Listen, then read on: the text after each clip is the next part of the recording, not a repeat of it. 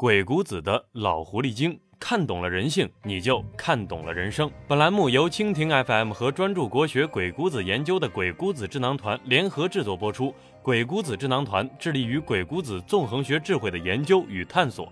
更多精彩内容，敬请微信搜索“鬼谷子智囊团”。在《西游记》里，如何优雅地骂孙悟空是门显学。虽然孙悟空自诩齐天大圣，但在众神眼里，他就是个弼马温。对此，如来表示非常的不以为然。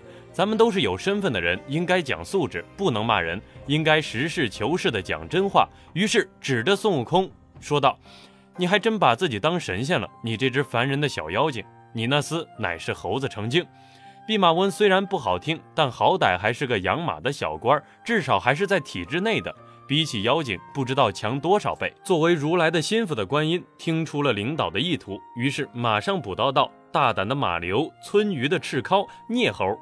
马流的意思是猴子，赤尻的意思是红屁股，所以孙悟空，你就是只红屁股猴子。这下好嘛，连妖精都不是了。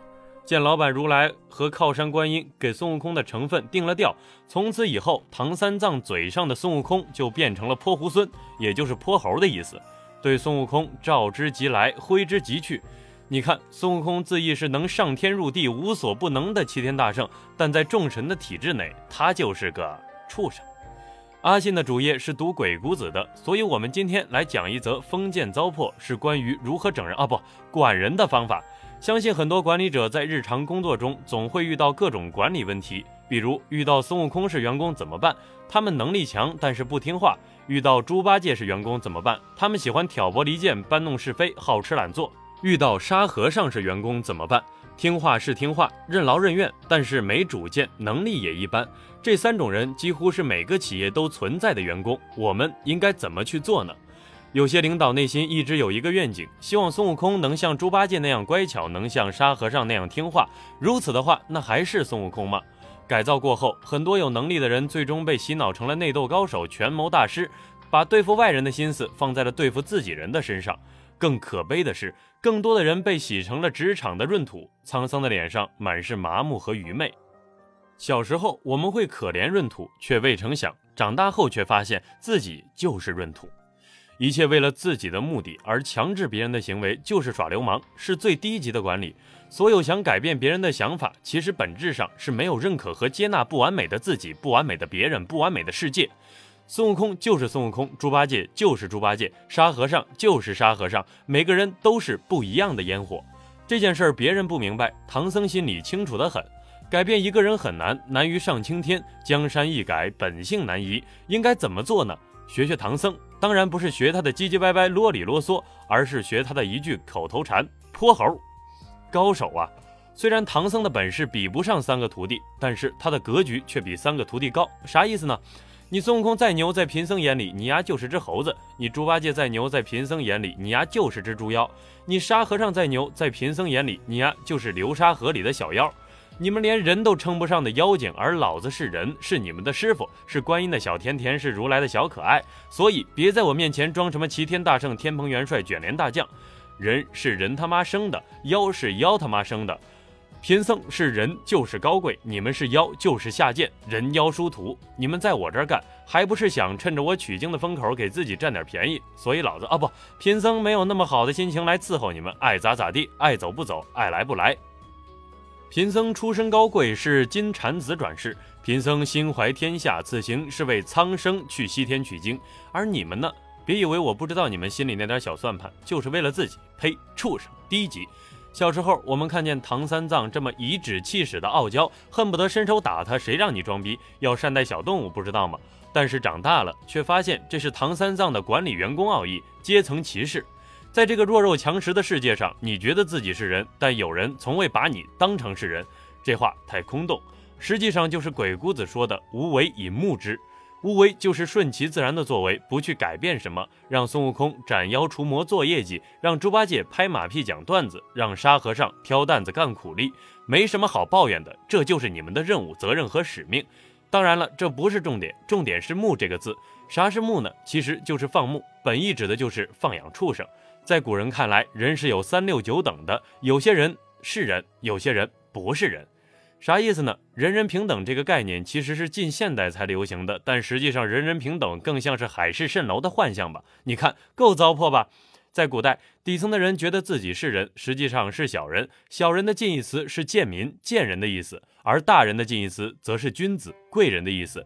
比如大人物孔子，动不动就会感慨：“唯女子和小人难养也。”小人指的就是底层草根，所以社会阶层歧视古代就有。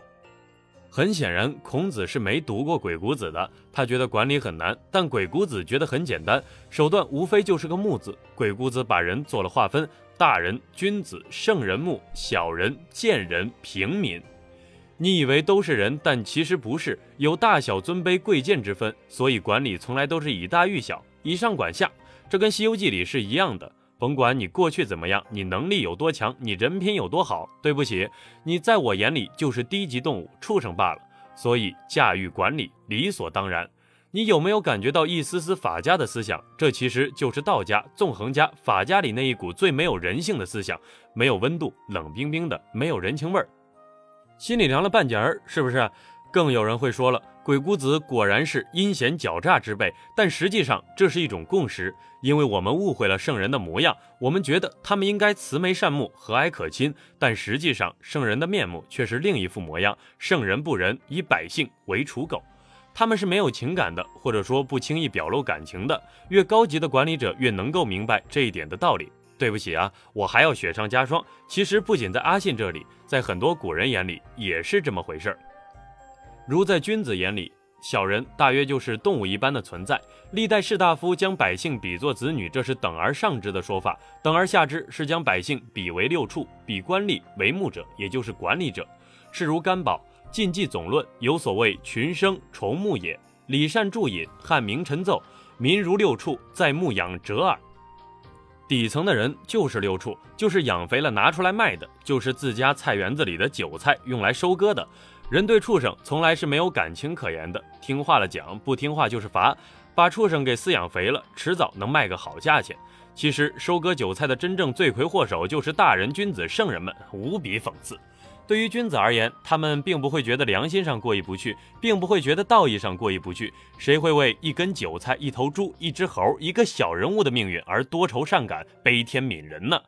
冷不过人性，凉不过人心。看懂了人性，就看懂了人生。还是需要更扎心一点，仁义道德这件事儿，其实就是贵族大人大人物的专属，而利欲熏心才是卑鄙小人的专利。